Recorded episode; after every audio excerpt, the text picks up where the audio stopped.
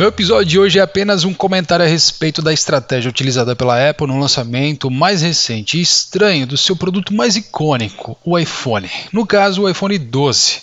Eu não sou um fanboy da marca, como muitos por aí, até porque seria uma paixão, digamos, um pouco aí cara demais para alimentar.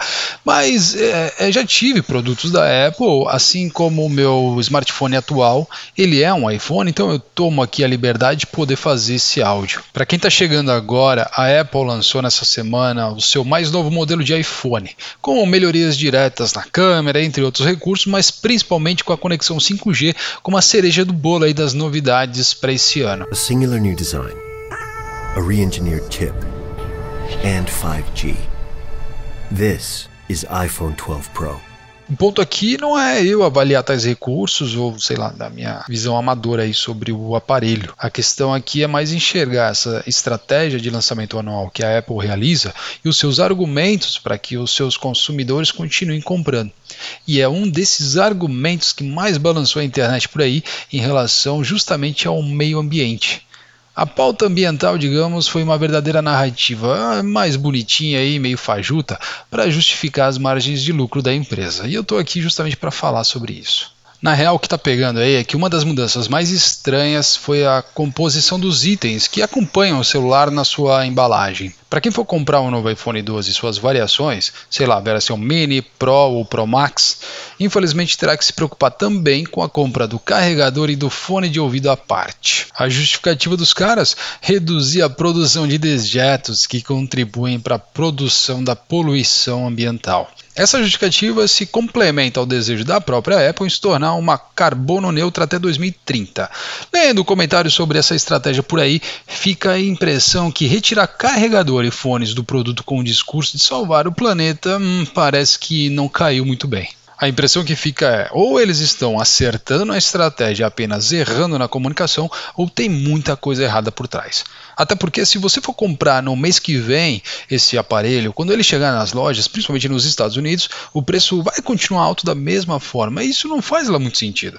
Se a Apple estivesse preocupada de fato com o meio ambiente, poderia rever outras coisas que aí sim influenciam diretamente na questão ambiental. Por exemplo, a agressiva tática de lançar um modelo de celular por ano, que, querendo ou não, estimula aí toda uma cadeia de produção pouco ambientalmente amigável e também alimenta uma tentação ao consumo fortalecido pelo argumento não só da escassez, mas da exclusividade. Ou mesmo reduzir a histórica obsolescência programada dos aparelhos, permitindo que eles se atualizem ou que a memória fosse expansível aí, por exemplo. Obsolescência programada, inclusive, foi tratada de forma magistral pelo colega Alexandre Adoglio no seu texto semanal lá no portal SC Inova e que você pode conferir aqui nos comentários do podcast. O mais engraçado disso tudo é que a Apple vai continuar produzindo carregadores e fones do mesmo jeito e vendendo separadamente. E aí, ao tentar driblar os preços abusivos, os usuários irão procurar alternativas e, lógico, vão comprar carregadores mais baratos, sei lá, da China, de algum lugar. A baixa qualidade desses itens irá acarretar no desgaste da qualidade do aparelho, levando a bateria para o brejo e fazendo da experiência do usuário uma verdadeira porcaria. Mas há quem diga que isso servirá inclusive como modelo para outras empresas. Quer apostar quanto que essa estratégia irá fazer seus concorrentes aderirem a este modelo mais cedo ou mais tarde? Querendo ou não, as outras marcas vão acabar seguindo aí a Apple, que pelo que está sendo visto até então, girou e girou na sua conferência anual para arranjar um discurso ecologicamente correto e meio fajuto aí, diga-se por sinal, para simplesmente pensar no seu lucro.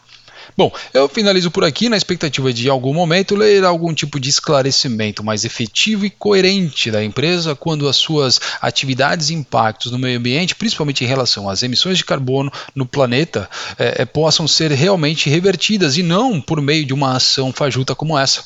Pois o que estamos vendo na prática, no final das contas, com essa narrativa superficial que rolou no evento sobre a redução da produção de carbono no planeta, é tudo menos um esforço de combate à mudança climática.